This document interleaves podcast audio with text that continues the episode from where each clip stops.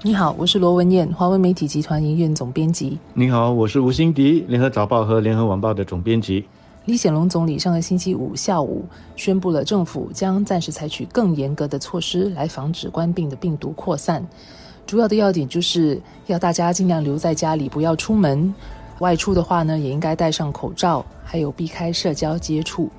从明天，也就是星期二四月七号开始。在下来的一个月里，新加坡将加强安全距离的措施，包括多数的工作场所和商店将关闭，学校也将全面展开线上学习。但巴沙超市、小贩中心、餐馆和公共交通等基本服务将照常营业啊，还有一些必要的服务业也将持续经营。另外，政府对口罩的立场也转变了。政府之前的立场是，国人如果没有生病的话，就不必戴口罩，只有在身体感到不舒服的时候才戴上口罩，以便将口罩保留给需要用到它的医务人员。但是政府的立场已经转变为不再不鼓励健康的国人戴口罩了。总理的解释是，之前的建议是根据世界卫生组织的科学建议和规定，而且当时新加坡没有出现社区感染病例，所以不大可能在街上遇到冠病感染者。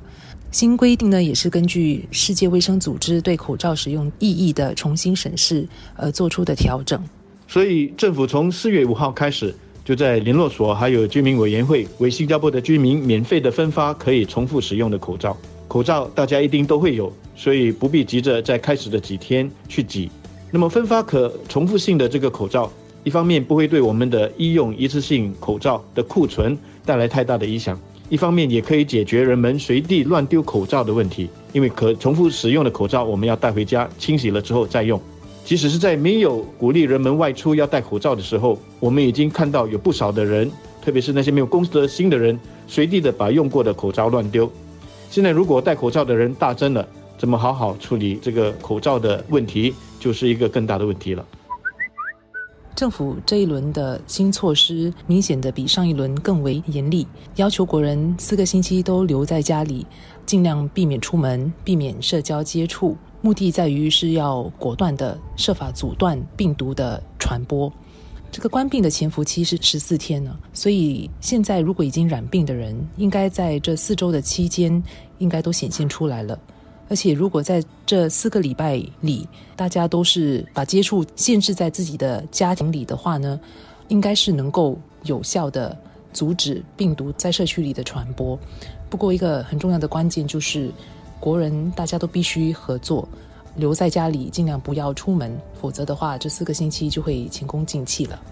我想最重要的就是我们要去了解这一系列措施的背后的精神，不然的话。你看到超市或者是小贩中心照常开放，所以呢，你就每天三餐都出去打包，顺便呢，在打包的时候跟排队的陌生人聊天，或者是呢，早上的时候去超市买酱油，下午再去买鸡蛋，吃完晚餐再去超市买水果当散步，那就是有违这些措施背后的精神了。因为虽然政府没有禁止我们去超市或者是去小贩中心打包买食物，但是这么做是要确保我们的生活所需不会受到影响。这不应该成为我们每一天出门几次闲逛的借口。